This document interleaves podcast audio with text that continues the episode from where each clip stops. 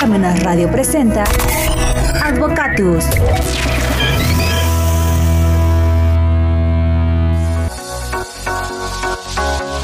Hola amigos, ¿qué tal? Buenos medios días y como siempre, inmediatamente después de que suenan las 12 campanadas del reloj de catedral que se escuchan hasta aquí, hasta Parmenas Radio, damos inicio al programa Advocatus. Hoy, lunes 26 de junio.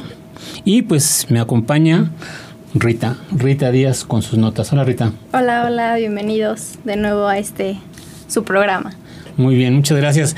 El tema de hoy pues es un tema nuevo, es un tema vigente, es un tema que anda en boca de todos los abogados, de todas las escuelas de derecho y pues obviamente de la ciudadanía en general, en los tribunales, porque pues obviamente vamos a hablar de la tercera normatividad más importante en México, el nuevo Código Nacional eh, de Procedimientos Civiles y Familiares. Ese va a ser nuestro tema el día de hoy.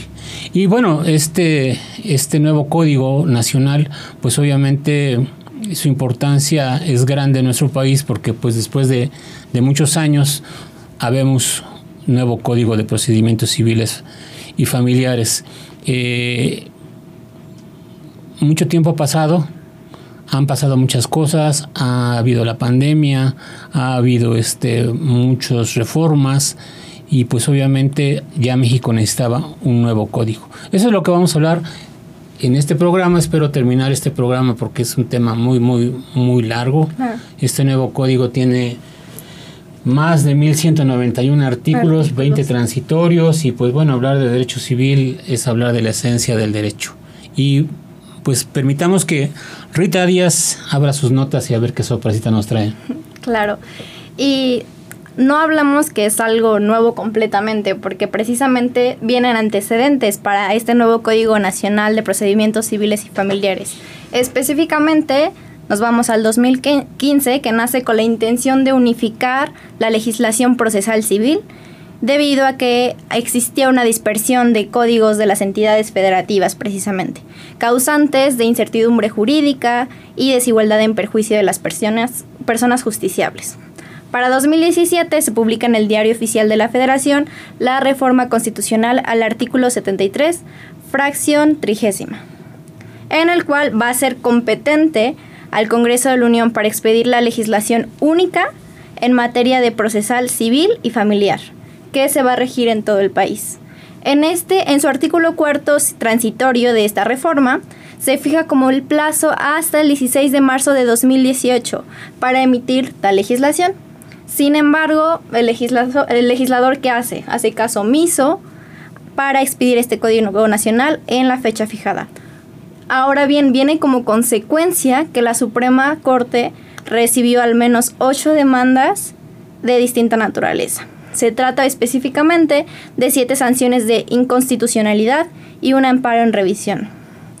Por ende, vienen las discusiones en el seno de la Suprema Corte de Justicia, en el que surgen distintos temas de debate, algunos de ellos vinculados específicamente al fortalecimiento del federalismo normativo y un juzgado, conforme a esto, de distrito concede el amparo y en la primera sala de la Suprema Corte lo confirma, al sostener que el Congreso de la Unión había incurrido en la omisión legislativa del código y absoluta porque dentro de este plazo no se hizo caso a llevarlo a cabo. Por ello, la Suprema Corte ordena al Congreso de la Unión expedir la legislación única y adecuar las leyes generales y federales que así lo requieran desde entonces, ahora se vincula el Congreso al cumplimiento y se le da prórroga a hacerlo a más tardar el 15 de diciembre del 2022. A pesar de todo esto, la sentencia de la Corte del Congreso de la Unión fue omiso durante muchos años en expedir este código único. Y la ciudadanía ha tenido que convivir con la incertidumbre jurídica que ya se había hablado y la desigualdad que se llevó a cabo desde 2015. Ahora bien, desde el ámbito jurisdiccional y académico, hay distintas interrogantes precisamente de, interés que van a presentarse en casos de, por ejemplo, vamos a ver si es posible analizar la omisión legislativa del Congreso eh, de la Unión en otro asunto, como por ejemplo, si existe una cosa juzgada en materia de amparo contra omisiones específicamente absolutas y sobre las cuales los efectos que acarrean esta cosa juzgada al momento de la ejecución de la sentencia del amparo. Con esto, después de años de demora y, y sobre esta omisión, de inconstitucional precisamente, por fin es aprobada el Código Nacional de Procedimientos Civiles y Familiares. Pero sabemos que este reto no es el que se ha logrado o es el que ha empezado, sino que va a ser el inicio de una odisea que se aproxima. El verdadero reto, sabemos que en el gremio de los abogados debe concentrarse en su implementación. Sabemos que la expedición per se o por sí misma no implica que se superen los problemas de la justicia cotidiana, sino que ahora va a tocar al legislador hacer frente al tema de implementación y a respetar el plazo que se tiene ahora para hacerlo. Específicamente, el dictamen recientemente aprobado por ambas cámaras del Congreso contempla en su artículo segundo transitorio que se va a emitir la declaratoria de vigencia a más tardar el primero de abril de 2027. Nos vamos a echar otros añitos. Y en el dictamen, en este plazo se anuncia que la implementación del Código Nacional va a ser un poco lenta precisamente y está suspeditada directamente a que también cumplan con los con él en los congresos locales. Una de las experiencias, no me permite mentir, que se ha escuchado, que es un escenario similar en el que ha sido el establecimiento del Sistema Nacional Anticorrupción, donde las legislaturas estatales debían hacer las adecuaciones pertinentes y simplemente no las hicieron. Igual, vemos un caso omiso precisamente, por lo que se recurrió al amparo por omisión legislativa para exigirlo. Esto ha provocado que tanto foros académicos, judiciales e incluso litigiosos comiencen a surgir las especulaciones de si el legislador va a poder cumplir en tiempo y en forma precisamente con emitir las normas y hacer las adecuaciones jurídicas contundentes. Pues sí, eh, precisamente todo lo que comentaste pues son los antecedentes que nos sirven de sustento para que este pasado 7 de junio del presente año se publicara en el diario oficial de la Federación este Código de Procedimientos Civiles y Familiares de carácter nacional. Es decir, aquí este, surge este nuevo código que lo que trata es de homogeneizar los criterios. Eh, es, es, muy interesante eh, ver cómo pues no es de la mañana a la tarde cuando se resuelve esto, sino que pues realmente como está diciendo, se en transitorios que tiene este, este documento, que son 20 transitorios, dan una temporalidad de cuatro años pues, para poderlo establecer a nivel nacional. Es decir, este, pues va a ser paulatinamente, se va a tener que ir acomodando. En Puebla hay que estar consciente que el nivel de derecho que se maneja, pues son de los más altos a nivel nacional, se maneja un óptimo nivel de derecho y pues muchas cuestiones que se compilaron en este, en este, en este nuevo ordenamiento, pues tiene que ver con todos los trámites, las resoluciones de la Corte, los tratados internacionales, los, este, los derechos humanos. Claro.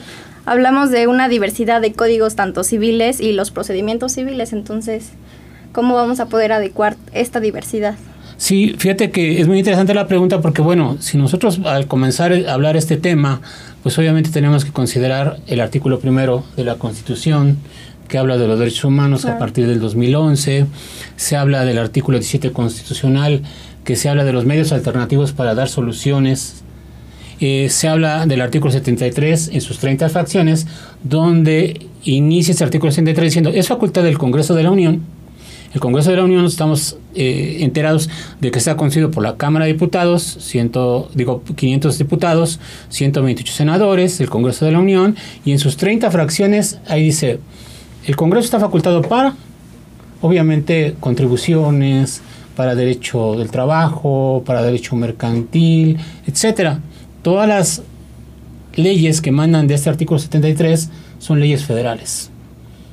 Pero también nos tenemos que ir al artículo 124 de la primera constitución que dice que lo que no esté eh, enunciado en esta constitución para las autoridades federales se le tiene otorgado a los locales. Es decir, como el artículo 73 no decía, es facultad del Congreso de la Unión legislar en materia de procedimientos civiles, pues entonces surgían los códigos este, locales. Claro.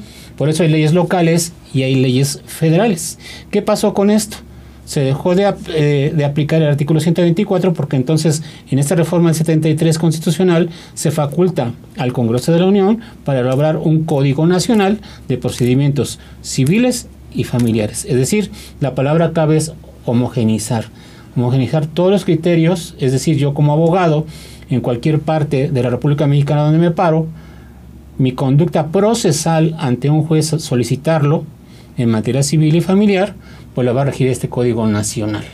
Por otra parte, también el artículo 131 de la Constitución, pues habla de los tratados internacionales. Entonces México es uno de los países en el mundo que tiene más de 1.500 tratados internacionales. Es decir, aquí hablamos de la convencionalidad, ¿no?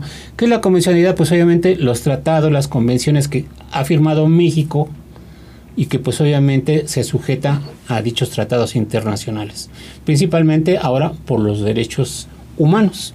Es decir, ahora este Código Nacional compila, ordena, sistematiza todos los criterios nuevos de la Corte, eh, todos los derechos humanos y los tratados internacionales. Es decir, se ponen más ad hoc, se alinea todo, pero con la salvedad de que se van a ir modificando muchas cosas. ¿Por qué? Porque esa diversidad de lo que tú me hablas precisamente, pues ha pasado tanto tiempo y los gobiernos, eh, los congresos locales, pues ha, este, han hecho de las suyas, ¿no? Es decir, muchas leyes se modifican ad hoc, a modo, a modo de alguien que los patrocinó en sus campañas, a modo de algún problema que tienen, y entonces modifican las leyes locales a su capricho y pues obviamente beneficiando a un a una tal vez a una sola persona, ¿no? Por ejemplo, un ejemplo clásico sería el, el, adulterio. el, adulterio. Ajá, el adulterio, por ejemplo, el adulterio en Tlaxcala, pues era un delito. El adulterio, que es el mismo hecho, el adulterio en Puebla, causal de divorcio, cuando existían este, las causales de divorcio, y en San Luis Potosí, para que se eh, diera este, este, eh, este delito del adulterio, pues tendría que consumarse en el hecho conyugal. Es decir, si tú tenías relaciones sexuales con una persona fuera del matrimonio, a un ladito del hecho conyugal, pues no se, no, se, contemplaba. Entonces aquí vemos cómo este, pues estos códigos locales se han ido modificando a capricho, ¿no? Entonces se pierde esa armonización y entonces ahora, pues obviamente se trata de tener por una parte el derecho público donde interviene el Estado, que son los procedimientos, los derechos contenidos en los códigos civiles de cada Estado y armonizarlos junto con los tratados internacionales y con los derechos humanos. Entonces, ¿qué pasa con la oralidad escrita o, escrita de inmediación? En, en, en, este, en, este, en este sentido, pues hay que estar muy atentos porque pues todo ha ido cambiando. El derecho es un producto social. Entonces, mm, hace rato estaba yo eh, comentando el artículo 17 constitucional donde dices, bueno, hay que darle prioridad a los centros de conciliación. Pues sí, hay que darle prioridad a los centros de conciliación a modo de, de darle prontitud, celeridad a la resolución en los asuntos, en este caso de carácter este, civil y familiar. Si bien es cierto, pues ya esta oralidad se ha dado pues prácticamente de siempre en materia de derecho del trabajo, eh, se ha dado este ahora en materia penal, pues ahora también pues este en materia este civil y familiar, es decir, la presencia del juez. Estar atento para que en el momento en que él dicte su sentencia, que es una sentencia de sentir, sentir el asunto en carne propia, vivirlo plenamente, pues obviamente al dictar esta sentencia, él sienta que lo está haciendo apegado a derecho y que pues fue enterado. Entonces, pues obviamente las cosas han ido cambiando, sí, efectivamente habría que adecuarlo porque apegado a todo esta, esta situación de oralidad que se va dando, pues también hay que agotar todos los medios alternativos de solución. Lamentablemente eh, en este Código Nacional no se contempla, se deja en los códigos, a los códigos civiles. Por ejemplo, en Puebla hay un Código Civil. El Código Civil de Puebla tiene 3.550 artículos. El Código Civil de Puebla tiene seis libros, persona, familia, bienes, obligaciones, contratos y sucesiones. Habría que adecuarlo y darle prioridad a esos medios alternativos de solución. En materia de trabajo, pues es obligatoria. En materia este, penal, pues también se, se contempla. Y aquí habría que echarle una apretadita para precisamente adecuarlo, ¿no? Es decir, por ejemplo, si nos vamos a los datos fríos, que pues son muy fríos y que pues no son tan atinados, porque tú me podrías preguntar, ese dato que usted va a dar va a ser antes de la pandemia, durante la pandemia o pospandemia. Se habla de un millón y medio de asuntos familiares y civiles anuales en nuestro país. Es un mundo. Y de esos mil, esos de ese millón y medio de asuntos, pues cuántos se culminaron, cuántos se resolvieron a tiempo, cuántos se resolvieron a destiempo, cuándo se resuelven la custodia de los hijos cuando ya son mayores de edad, por ejemplo. Entonces, o que, me quería divorciar y pues no me pude divorciar y pues ya se murió hasta mi, mi cónyuge. Y entonces pues obviamente eh, lo que se trata ahora con esa oralidad precisamente es darle más prontitud y certeza al momento de dictar la, la sentencia, ¿no? Sí, al homogenizar estos códigos, ¿qué pasa con la justicia tanto civil como la justicia familiar? Bueno, aquí obviamente pues vemos esto, este, estos códigos civiles que, pues podemos hablar desde la época de Roma, pues obviamente la importancia, ¿no? Se trata de, de, homogenizar eh, este, al momento de estar introduciendo este programa, pues hablamos de la importancia de, de, este tipo de, ley. Por eso nosotros decimos la tercera ley más importante, tal vez la primera es la Constitución, la segunda sea la ley de amparo, y la tercera el Código Nacional, el ahora, el ahora Código, Nacional, de Procedimientos Civiles y Familiares. ¿Por qué? Por la supletoriedad. Es decir, la mayoría de las leyes federales, en sus artículos segundo, cuando habla de la jerarquización de las fuentes formales del derecho, pues utiliza el lenguaje de Código de Procedimientos Federales Civiles, Código de Derecho Común. El derecho común, pues en la actualidad es el derecho civil, y entonces, en muchas ramas, en materia fiscal, en materia este, mm, mercantil, mercantil eh, se habla de el derecho común. Entonces hay que estar muy atentos que el derecho común es el derecho civil. Entonces, pues, ¿qué quieres? La mayoría de las leyes eh, federales, pues, se refieren al, al Código Nacional ahora. Y las locales, como el, todas las existen, por ejemplo, yo estaba checando el Código Fiscal del Estado de Puebla, habla del Código Civil. Entonces, en materia civil es referencia para todas las demás ramas, es decir, este, este, e, e, esta nueva forma de homogenizar todas las leyes, pues va a involucrar, ¿qué quieres? El 60-70% de todas las leyes, por ahí su trascendencia y la importancia de estar al día, ¿no? Y estar al día, decíamos, son 1191 artículos con 20 transitorios, pero tiene 10 libros es, es, este, es una gran gama de pendientes que tenemos todos por estudiar para estar actualizados, ¿no? Tu pregunta en relación a materia eh, civil y familiar, pues obviamente en materia civil, pues estamos en presencia del derecho privado, ah. de los particulares, ¿no? Por ejemplo, pues si yo me quiero casar, pues es mi problema contraer matrimonio, ¿no? Que igual el concepto de matrimonio pues ha ido cambiando y ha habido abusos también en ese sentido. Y entonces, pues obviamente es mi, mi, mi, sentir, ¿no? El contraer matrimonio o el divorciarme, ¿no? Y entonces, pero también por otra parte, a un lado, pues están los contratos civiles. Entonces un contrato civil, por ejemplo, el de arrendamiento, compraventa, permuta, mutuo, prestación de servicios profesionales, son contratos civiles, pero es derecho particular, derecho privado entre particulares. Pero al momento de que tú quieres demandar el incumplimiento de algún contrato, pues te tienes que sujetar al procedimiento de carácter nacional. Y entonces, pues obviamente hay que estar muy atento cómo juzgas, es decir, no vas a aplicar los mismos criterios al valorar pruebas en un asunto de carácter contratos, porque va a ser más formalista, que dictar una resolución de carácter familiar, donde hay personas vulnerables, donde hay menores de edad, donde se habla de pensiones alimenticias, donde se habla de custodias. ¿Por qué? Porque pues obviamente ahí, como estábamos comentando hace rato, la sentencia el juez debe de sentir. El juez está facultado en materia familiar de ir más allá. Es decir, el juez puede ordenar, proveer, investigar, solicitar, a modo de inmiscuirse, involucrarse en los asuntos de carácter familiar.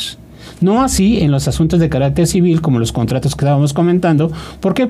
Porque pues obviamente eh, el juez no puede aportar, no puede ir más allá, tiene que ser más formal. Entonces son dos formas de comportarse del juez, en, uno en materia civil y otro en materia familiar. Y todo verlo también con perspectiva de género, con derechos humanos y con los tratados internacionales y los criterios que ya se han emitido por la Corte que se han incorporado a este código nacional. Este código nacional, pues obviamente al desmenuzar esos 10 libros que contiene, pues vemos que ya habla también de la digitalización, que tendría que ver eh, la pandemia en este caso, ¿no? Porque pues obviamente la pandemia pues nos trajo la, la digitalización, los cursos, las firmas electrónicas, también tener contemplado que pues no nada más es este mm, las computadoras, ¿no? sino también los medios como que grabas, las conferencias, por ejemplo, eh, cuando habla el Código Nacional de Adopción, ya la adopción pues es oral, Incluso la inteligencia artificial que mencionabas anteriormente. La, inteligencia artificial, el artículo segundo de este Código Nacional, pues ahí ya nos trae un cúmulo de definiciones tecnológicas, habla de la firma electrónica, la firma avanzada, la firma autógrafa, el artículo séptimo de la ley de la firma electrónica avanzada, pues ya no se equipara a la, a la firma electrónica con la firma autógrafa, ¿no? Y entonces, pues obviamente los juicios en línea, el desahogo de las pruebas, la elaboración de las pruebas, pues obviamente va a ser algo muy especial, ¿no? Pero también visto desde el, desde el ángulo de los derechos humanos. ¿Por qué? Porque pues tal vez mi abogado pues, es muy competente, es joven, está actualizado y quiere tramitar el juicio en forma digital, en línea. Precisamente, ahora, ¿cómo vamos a hacer para que este juicio en línea no viole los derechos humanos?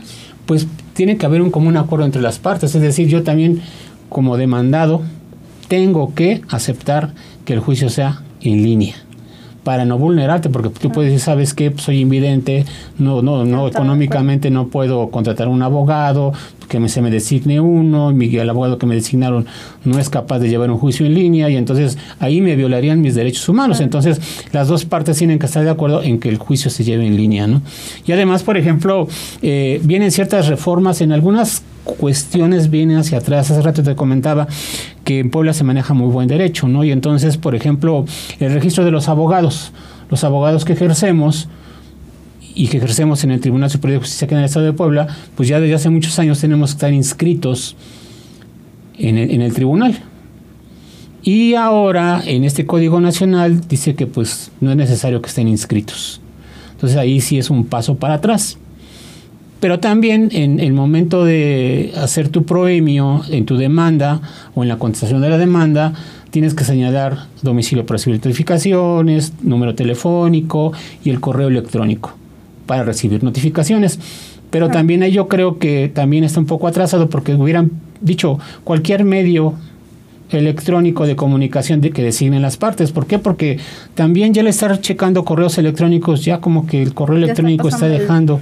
Entonces, pues obviamente dejar la alternativa tal vez de que yo señalo este número, pero recibo mensaje por WhatsApp. De todos modos hay un rastreo, hay una huella que deja la notificación, ¿no? Y entonces yo te notifiqué en tu número de WhatsApp, aquí está, para que no te quieras este, deslindar de que no fuiste notificado dentro de tiempo y forma, ¿no? Claro.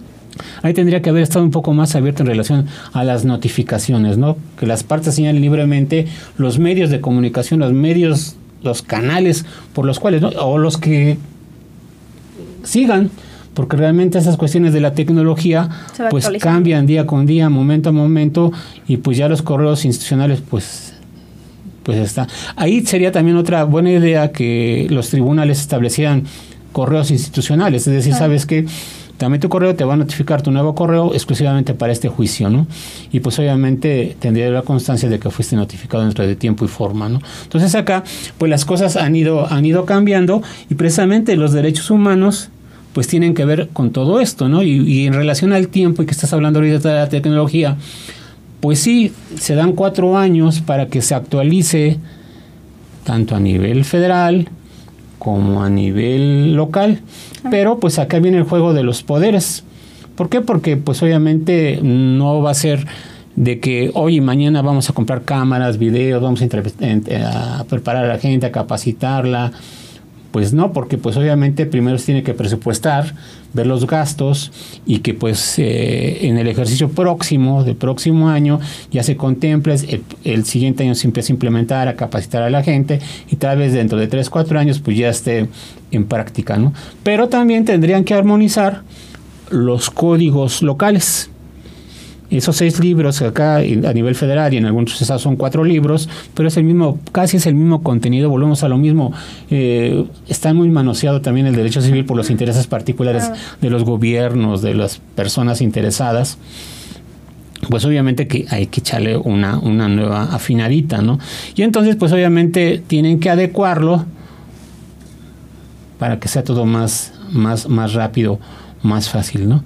Y entonces, pues, eh, se logre esa justicia, justicia pronta y oportuna.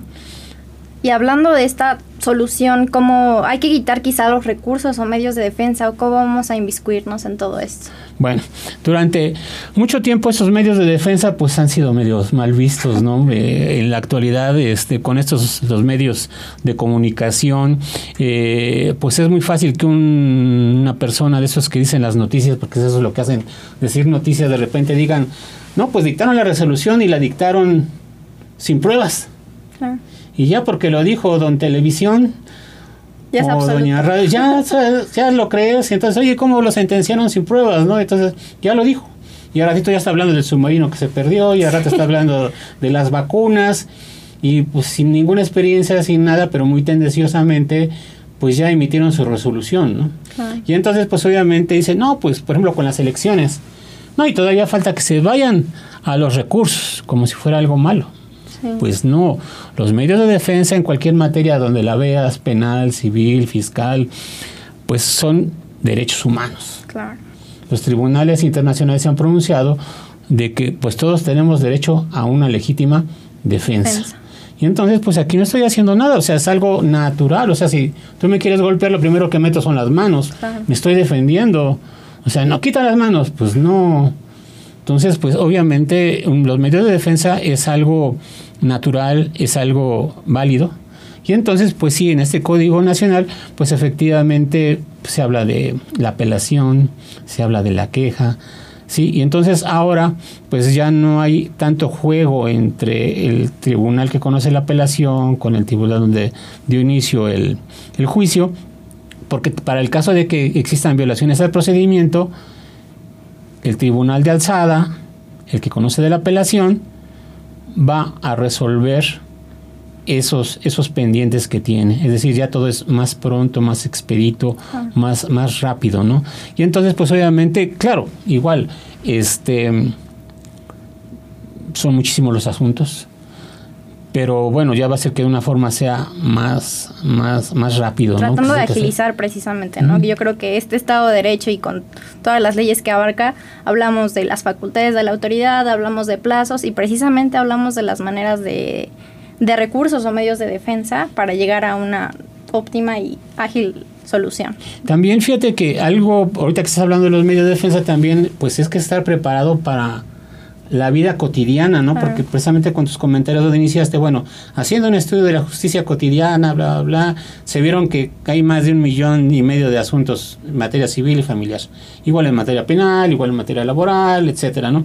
Y pues obviamente de cómo nacen muchos asuntos, por ejemplo, en materia de contratos. Oye, yo voy a rentar este espacio, ¿qué hago? Ah, pues vete a la papelería y cómprate un contrato. Y va y va la gente, la mayoría de la gente hace eso. Y pues obviamente, este, pues ese contrato que va si te cuesta cinco pesos, pues no sabes ni cuándo lo hicieron, ni dónde lo hicieron, ni qué omisiones tiene. Y si tiene muchos artículos, pues no sabes ni qué artículos de qué código son, si son federales, si son estatales, si, son municipales, si ya no sirve. Y entonces, pues obviamente puede ser que pongas en riesgo tu propio patrimonio al quererte ganarte una lanita Y entonces, pues obviamente en, en, este, eh, en Puebla ya tiene un buen rato que existe la sujeción de las partes al juicio oral sumarísimo. Eso es muy importante porque precisamente ante los juicios de arrendamiento, pues podrían tardar toda la vida, ¿no? Y al final pierdes tu, tu, departamento, ¿no? Y entonces los juicios orales sumarísimos, las partes se sujetan a este tipo de juicios fast track, rápido. Es decir, tal vez te lleves un año, pero ya no te llevas toda la vida, o 10 años, o 20 años, queriendo que te desalojen y que te entreguen ese departamento o esa casa. Entonces, este juicio, las partes se sujetan a que en un juicio oral, precisamente donde el juez eh, de viva voz, como parte, aportando tus debidas pruebas, pues vas a solicitar al juez que intervenga. Y las partes, pues obviamente aportarán sus pruebas y el juez tal vez en un año resuelva. Entonces esos juicios orales sumarísimos ya se contemplan en este Código Nacional, ya se contemplaban aquí en el Código de Procedimientos Civiles del Estado de Puebla. Y entonces, pues obviamente es para darle celeridad. Pero también, pues las partes deben de tener conocimiento de que pues ya los contratos no hay que irlos a comprar a, a, las papelerías, ¿no? Y entonces, ¿por qué? Porque cometes muchos errores, porque solito te estás dando cuello, porque pues obviamente les das dando pauta a perder tu, propio patrimonio, ¿no? Y hablando de estos participantes, ¿qué, ¿qué, papel va a jugar el notario en, nuestro, en este nuevo código? Fíjate que eh, volviendo al, al, al, código de procedimientos civiles del Estado de Puebla, aquí en Puebla em, pues existen dos tipos de divorcio, el divorcio incausado y el divorcio administrativo anteriormente y pues bueno, en base a las telenovelas y el morbo, la sociedad muy morbosa, etcétera, pues existían consignas, ¿no? De que mientras yo iba, nunca te daré el divorcio, ¿no?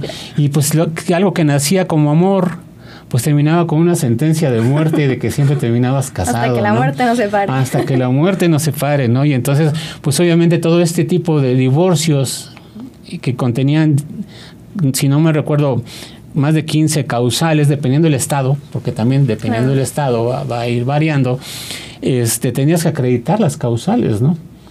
Y entonces, pues obviamente eso era violatorio de los derechos humanos. Entonces, los, los divorcios necesarios, pues se hicieron a un lado, surgen eh, eh, paulatinamente, primero en la Ciudad de México, como el conocido divorcio express, y acá, pues obviamente sería el, el, divorcio incausado, sin causa. Es una mera solicitud, un, un mero trámite donde tú este, solicitas el, el divorcio. Y entonces, por otra parte, también existe, bueno, dejando a salvo los derechos de familia, de herencia, etcétera. Y pues obviamente, este, por otra parte, existe el, el divorcio administrativo. Ahora se llama divorcio bilateral, que sería igual el divorcio administrativo, está casi en el mismo sentido del Código de Procedimientos Civiles de Puebla, y que pues obviamente se va a solicitar, se puede solicitar ante el propio juez donde contrajiste matrimonio cumpliendo ciertos requisitos que te exige los códigos y pues obviamente tienes la alternativa de tramitarlo ante un notario.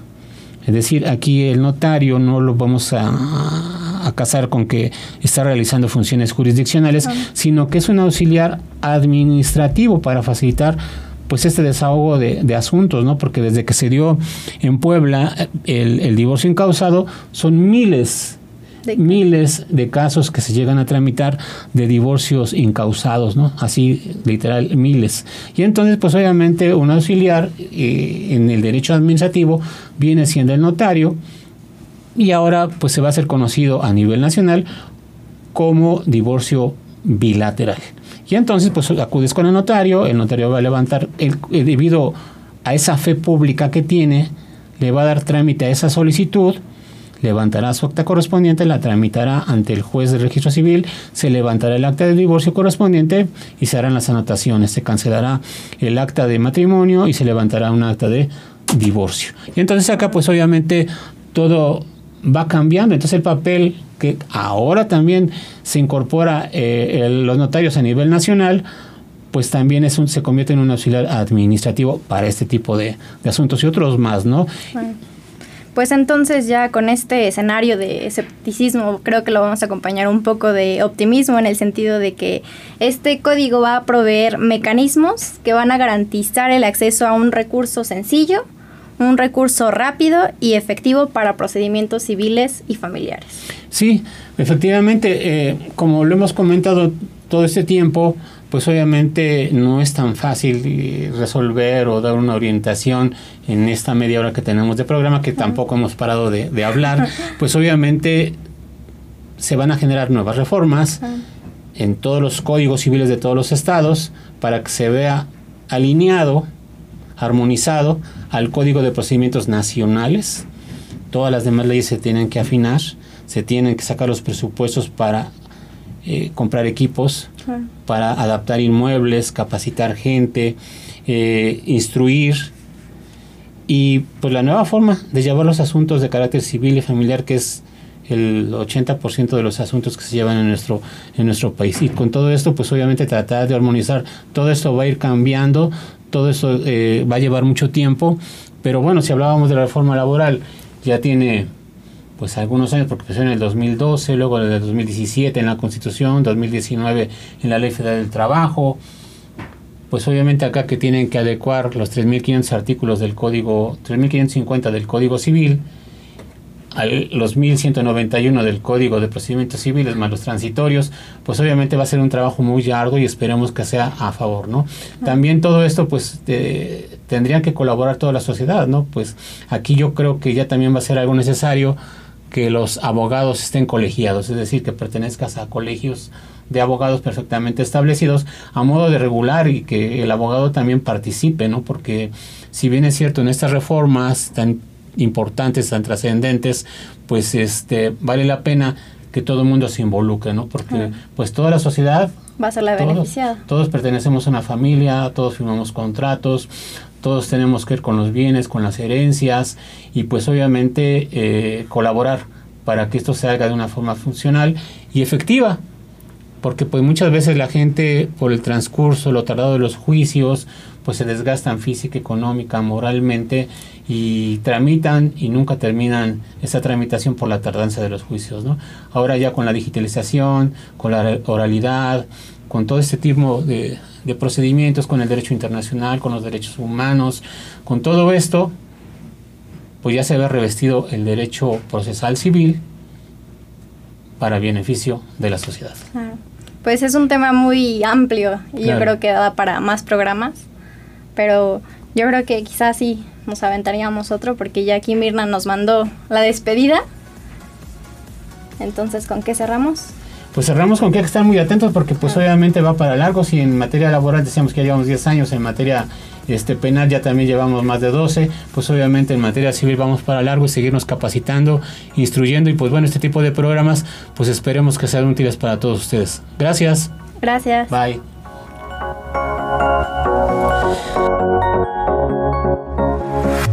Parmenas Radio presentó Advocatus